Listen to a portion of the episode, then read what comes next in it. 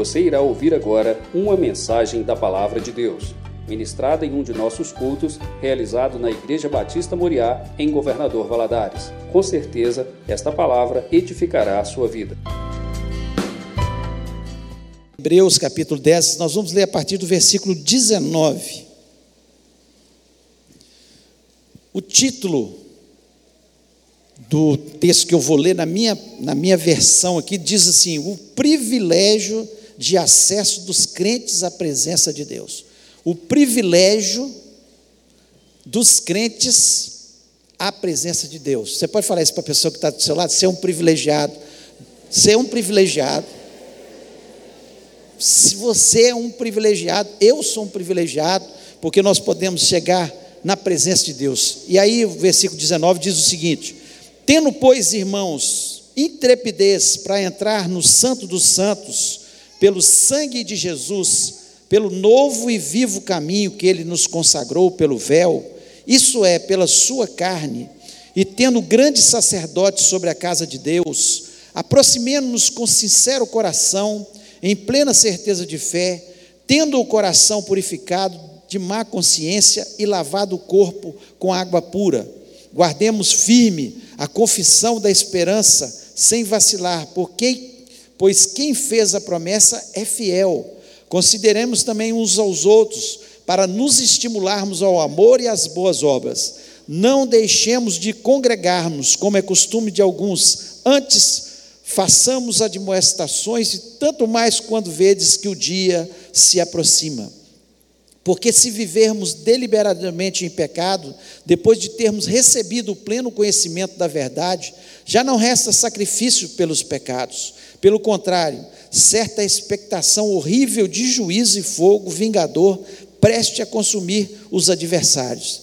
Sem misericórdia, morre pelo depoimento de duas ou três testemunhas quem tiver rejeitado a lei de Moisés. De quanto mais severo castigo julgais vós ser considerado digno aquele que calcou aos pés o Filho de Deus e profanou o sangue da aliança com o qual foi santificado e ultrajou o Espírito da graça? Ora, nós conhecemos aquele que disse: A mim me pertence a vingança, eu retribuirei. E outra vez, o Senhor julgará o seu povo. Horrível coisa é cair nas mãos do Deus vivo. Lembrai-vos, porém, dos dias anteriores, que, em que, depois de iluminados, sustentados de grande luta e sofrimentos, ora, expostos como um espetáculo, tanto de opróbrio quanto de tribulações, ora, tornando-os co-participantes com aqueles que desse modo foram tratados. Porque não somente vos compadeceste dos encarcerados, como também aceitaste com alegria o espólio dos vossos bens tendo ciência de possuirdes vós mesmos patrimônio superior e durável. Não abandoneis, portanto, a vossa confiança, ela tem grande galardão. Com efeito, tendes necessidade de perseverança, para que, havendo feito a vontade de Deus, alcanceis a promessa. Porque ainda dentro de pouco tempo, aquele que vem virá e não tardará. Todavia, o meu justo viverá pela fé e se retroceder, não tenho prazer nessa alma. Nós, porém, não somos dos que retrocedem para a perdição, somos, entretanto, da fé para a conservação da alma. Feche os olhos, oremos. Pai, nós louvamos, exaltamos o teu nome, te agradecemos por essa noite tão especial e festiva, ó Deus, onde nós estamos aqui na tua presença, louvamos o teu nome. Vamos Senhor, ver irmãos tão queridos, abençoados, ó Pai, Senhor, cumprir em obediência à tua palavra, Senhor, o batismo, Pai, que o Senhor possa abençoar-nos, que possa ser uma noite de muita alegria, de festa aqui, Senhor, no nosso ambiente, mas também festa no céu, ó Deus, e que o Senhor esteja falando agora ao nosso coração, me dê a graça, a inteligência, a sabedoria, ó Deus, a unção para que eu possa ministrar a tua palavra e o teu povo também, Senhor, capacidade de entendimento. Nós repreendemos desse ambiente todo o espírito maligno que queira trazer distração, confusão, ó Deus, e roubar essa santa palavra da nossa mente. Eu te peço isso, Senhor, na certeza que o Senhor está presente neste lugar e vai nos abençoar no nome de Jesus Cristo. Amém. Amém. Você pode se sentar. Essa palavra, é claro que é para toda a igreja, mas de uma forma especial para vocês que vão batizar né, esta, nesta noite.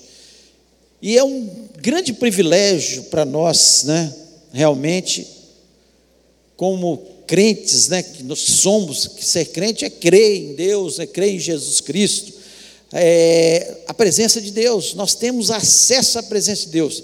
Aqui o escritor de Hebreus, ele mostra de uma forma clara alguns aspectos que são importantes na nossa fé.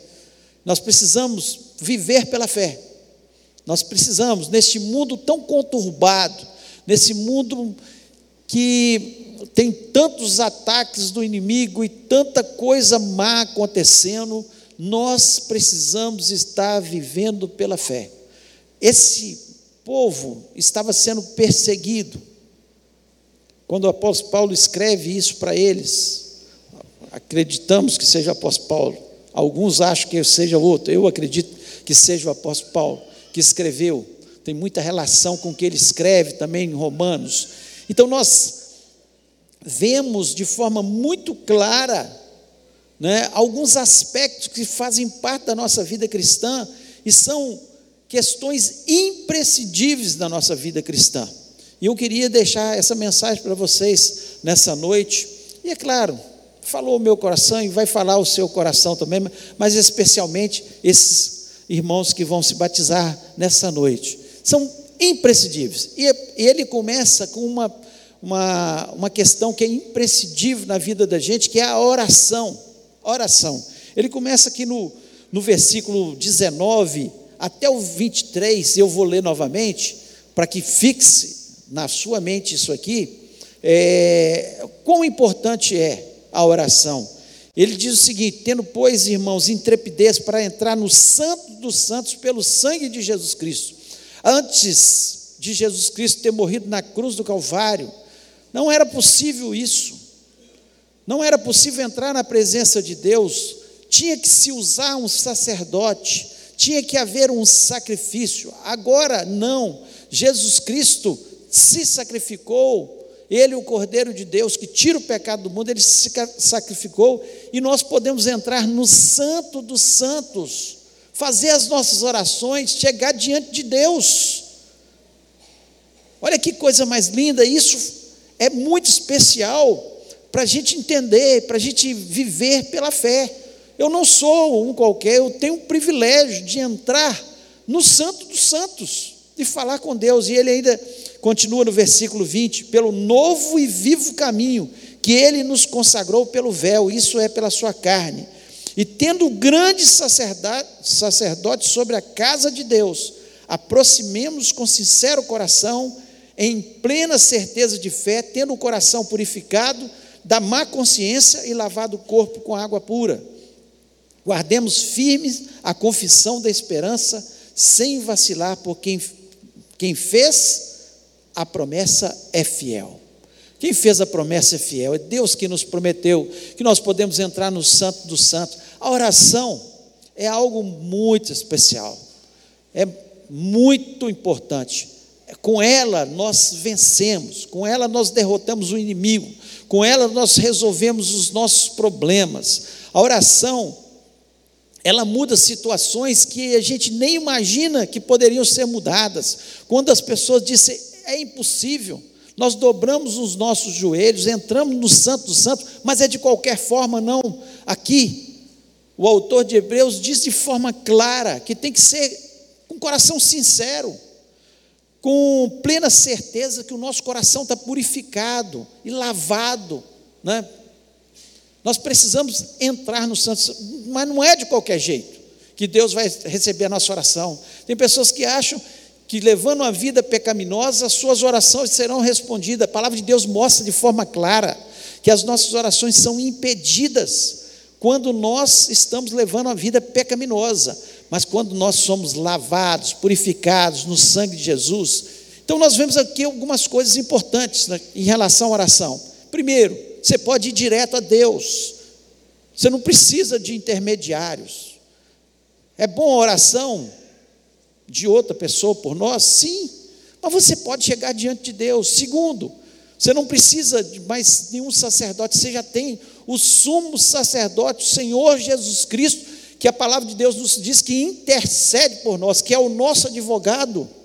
Olha que coisa maravilhosa, você ter alguém né, que vai interceder por você, alguém que está na presença de Deus o tempo todo, está à direita de Deus Pai e toma a sua causa nas suas mãos quando você entra na presença de Deus de forma sincera, de forma com coração puro, né? da forma que a palavra de Deus quer. Então nós precisamos ter esse entendimento.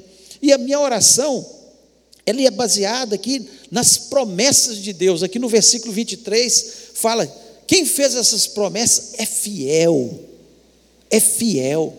É Deus que falou que nós podemos entrar na Sua presença, no Santo dos Santos, com intrepidez. Tem uma versão que diz com ousadia, e chegar na presença de Deus. Coisa linda. Então a vida cristã é um privilégio que nós temos, porque nós podemos e temos essa arma que se chama oração, que muda situações, que transforma as coisas. E Deus ouve a oração do mais velho e ouve a oração do mais novo, ouve a oração da criança, do adolescente, do jovem, ouve toda e qualquer oração. É para todos que querem e entendem a importância da oração. Então, para viver pela fé, viver nesse privilégio que nós temos, temos que entender que nós temos essa questão que é imprescindível, a oração. Segundo que nós vemos aqui, que é imprescindível na vida do cristão, comunhão. Comunhão. No versículo 24 e o 25 diz o seguinte: Consideramos também uns aos outros para nos estimularmos ao amor e às boas obras. Não deixemos de congregarmos como é costume de alguns, antes façamos admoestações, e tanto mais quando vedes que o dia se aproxima. O que é que o autor está dizendo? Que nós precisamos estar congregados, nós precisamos estar numa igreja, nós precisamos uns dos outros, nós temos que entender que ninguém vive sozinho, que nós somos um corpo. Você, é, o seu dedo, se você cortar, vai viver sozinho, fora do corpo? Tem pessoas que acham, não, eu sou o dedo, mas eu posso viver fora do corpo. Impossível. Impossível. Vai morrer, vai estagnar, vai definhar. Não há possibilidade. Nós precisamos estar congregando, congregando, precisamos estar, porque aqui é um lugar onde nós estimulamos uns aos outros em caridade, como a palavra de Deus nos diz aqui, a fazer as coisas para o bem das pessoas nós estimulamos a fazer cestas para as pessoas, a ajudar as pessoas, nós estimulamos a pregação do Evangelho, nós oramos uns pelos outros, nós estamos é, ajudando um ao outro a prosseguir na caminhada, que muitas vezes é difícil. Quantas vezes alguém chega e fala: oh, Eu passei por mesmo problema que você, mas Deus vai te dar a vitória. Deus vai te dar a vitória é no meio, é na congregação. Somos um corpo. É impossível nós vivermos isolados. Calcula-se que hoje, no Brasil, no Brasil, que é, não é tão bom de estatística, mas calcula-se que nós tenhamos 50% das pessoas que se dizem evangélicos que estão desegrejados estão fora da igreja, estão fracos na fé, estão muitas vezes vivendo uma vida que não agrada a Deus, estão desestimulados, estão desanimados, porque é impossível, nós precisamos uns dos outros. Você pode falar para a pessoa que está ao seu lado: Eu preciso de você e você precisa de mim. Nós precisamos uns dos outros. Coisa boa. Quantas vezes nós passamos um dia inteiro cheio de problemas, lutando, e chegamos na igreja, ouvimos um louvor, ouvimos uma palavra, alguém chega e nos, nos dá um estímulo e nos levanta. Por quê? Porque nós somos um corpo em Cristo. E quanto mais vai chegando o dia da volta de Jesus, nós precisamos estar mais unidos, precisamos estar em comunhão. O salmista diz de forma clara: Alegrei-me quando me disseram, vamos à casa do Senhor.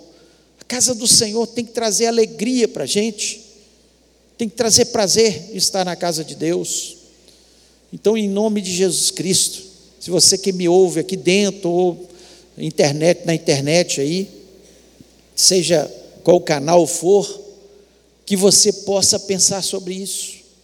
Nós precisamos, você faz parte do corpo, precisa estar unido, precisa estar de volta, precisa estar junto.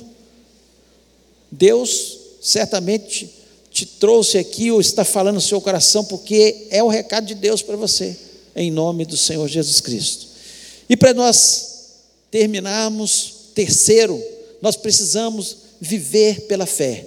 O versículo 38 diz: Todavia o meu justo viverá pela fé. Se ele retroceder, a minha alma não tem prazer nele. Deus falando que nós precisamos viver pela fé. Oração importante, comunhão é importante, é uma, uma questão importante, mas viver pela fé é imprescindível, porque quando nós vivemos pela fé, nós não vamos viver na prática do pecado. Quem está vivendo pela fé, ele não vive na prática do pecado. Olha o que diz aqui o versículo 26.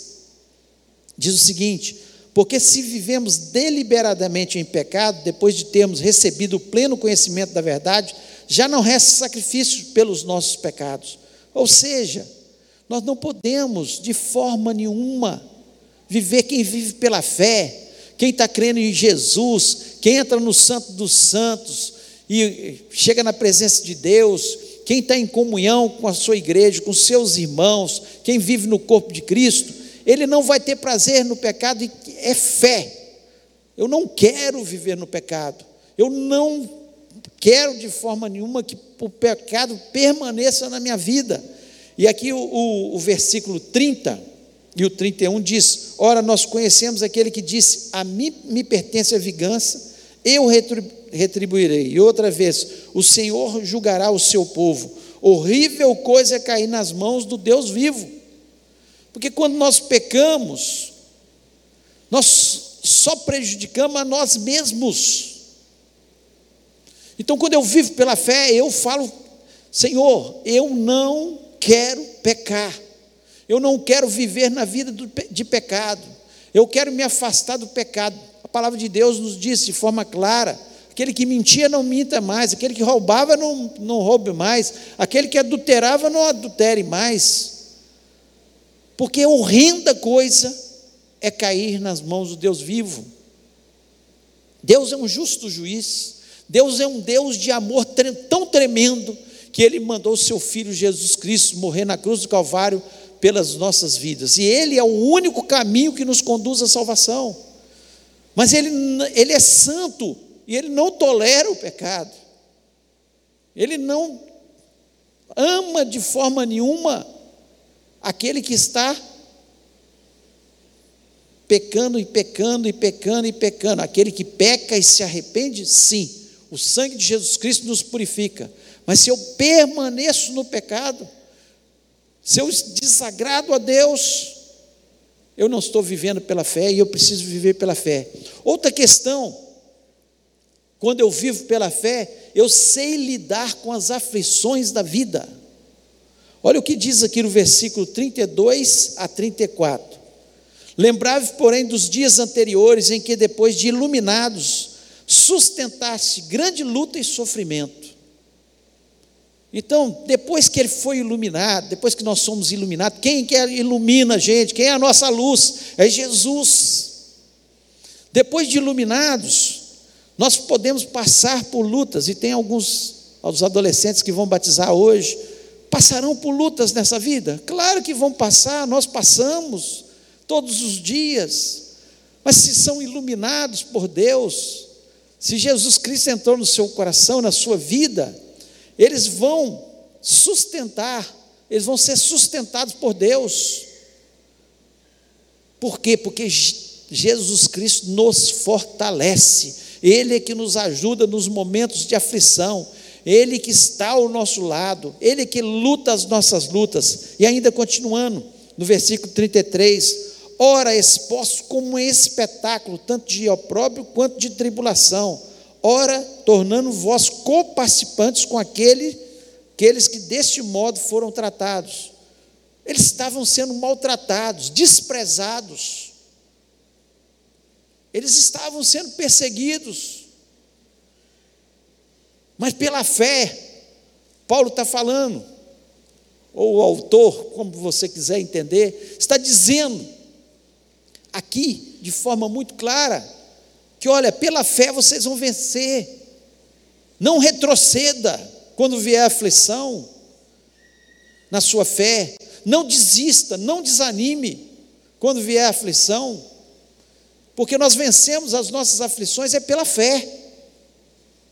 Nós vencemos aquelas catástrofes que de repente aparecem na nossa vida, é pela fé.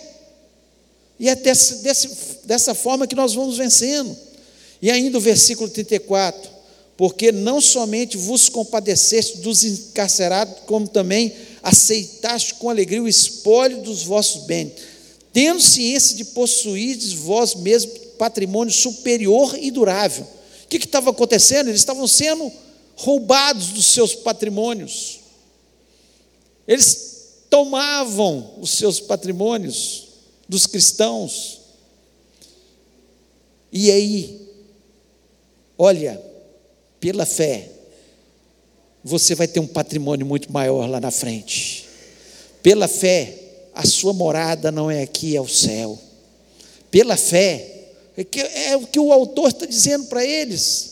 Pela fé, não retroceda, não recue, porque nós vivemos é pela fé. Os problemas virão, as aflições podem vir, as enfermidades podem vir, os problemas financeiros podem vir, mas nós vivemos pela fé porque a nossa pátria não é aqui, nossa pátria é os céus. Por isso nós não somos dos que retrocedem, mas nós avançamos, olhando para o Autor e Consumador da nossa fé, nosso Senhor Jesus Cristo. E para nós terminarmos aqui, nós vivemos pela fé porque nós estamos esperando a volta de Jesus. O versículo 36 e 37 diz isso de forma muito clara. Ele diz: Com efeito, tendes necessidade de perseverança para que, havendo feito a promessa, feito a vontade de Deus, alcanceis a promessa, porque ainda dentro de pouco tempo, aquele que vem virá e não tardará. Pela fé, nós vivemos pela fé. Apesar de todas as situações que nós vivemos nessa terra, todos os problemas, tantas tristezas, tantas perdas, mas tantas alegrias na presença de Deus, e tanta esperança no nosso coração, porque nós sabemos que o nosso redentor, ele vive, ele não ficou morto naquele túmulo, ele ressuscitou e ele vai voltar e não tardará. E a sua vinda está muito próxima. E quanto mais nós estamos vendo esse mundo, mais aflições, mais guerras, mais pestes, mais terremotos, mais situações de falta de amor, mais nós olhamos para esse mundo, mais nós temos a convicção no nosso coração que ele não tardará a volta dele está próxima. Então nós vivemos pela fé. Então essas questões são imprescindíveis na nossa vida. Quando nós olhamos, que privilégio que nós temos de ser cristãos. Que privilégio nós temos de entrar no Santo dos Santos e orar. Que privilégio nós temos de ter comunhão na igreja. Tem problema aqui dentro da igreja? Tem problema. Nós somos imperfeitos, mas é o melhor povo do mundo. É o povo que serve a Deus. É o povo que se arrepende dos seus pecados. É o povo que sabe falar: me perdoa, eu te perdoo. É o povo que ama. Então, vale a pena viver na congregação dos justos. Que bênção, que privilégio. E que privilégio é viver pela fé. Podem vir os problemas, as aflições, mas nós estamos olhando para Jesus. Ele tem todo o poder, toda a capacidade. Se ele fizer, ele é Deus. Se ele não fizer, ele continua sendo Deus, porque fazer ele pode. Transformar situações, ele pode. Agindo Deus, ninguém pode impedir. Então nós vivemos pela fé. Que vocês possam viver pela fé. Orando, não desanimando, indo para frente. Problemas virão, mas certamente vocês vencerão em nome de Jesus Cristo.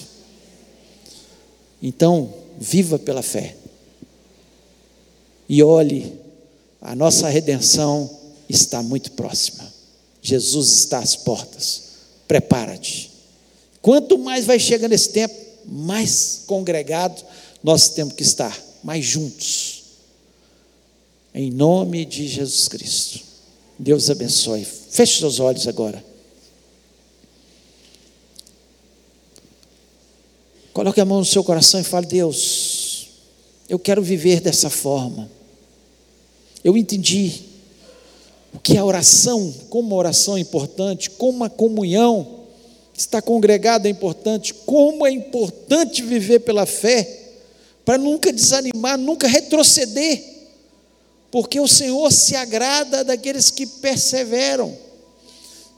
Aquele que persevera, foi citado aqui pela Lia, aquele que perseverar até o fim será salvo. Nós não somos daqueles que retrocedem, mas nós prosseguimos avançamos e vamos orar neste momento em nome do Senhor. Pai querido, eu peço pela vida do teu povo que esse entendimento, Pai, da tua palavra esteja impregnando a nossa alma. Ó Deus, em nome de Jesus, que teu povo entenda o poder dessa dinamite que é a oração. Ó Deus, que o teu povo entenda a importância de nós estarmos juntos, congregados, louvando a Deus em todo o tempo, e que o teu povo entenda que o Senhor abençoa e tem prazer daqueles que não retrocedem apesar dos problemas, apesar das dificuldades, mas avançam, Senhor, acreditando na bênção e na vitória. Ó Deus, continua nos abençoando nessa noite, falando ao nosso coração. Eu te peço isso em nome de Jesus Cristo. Amém.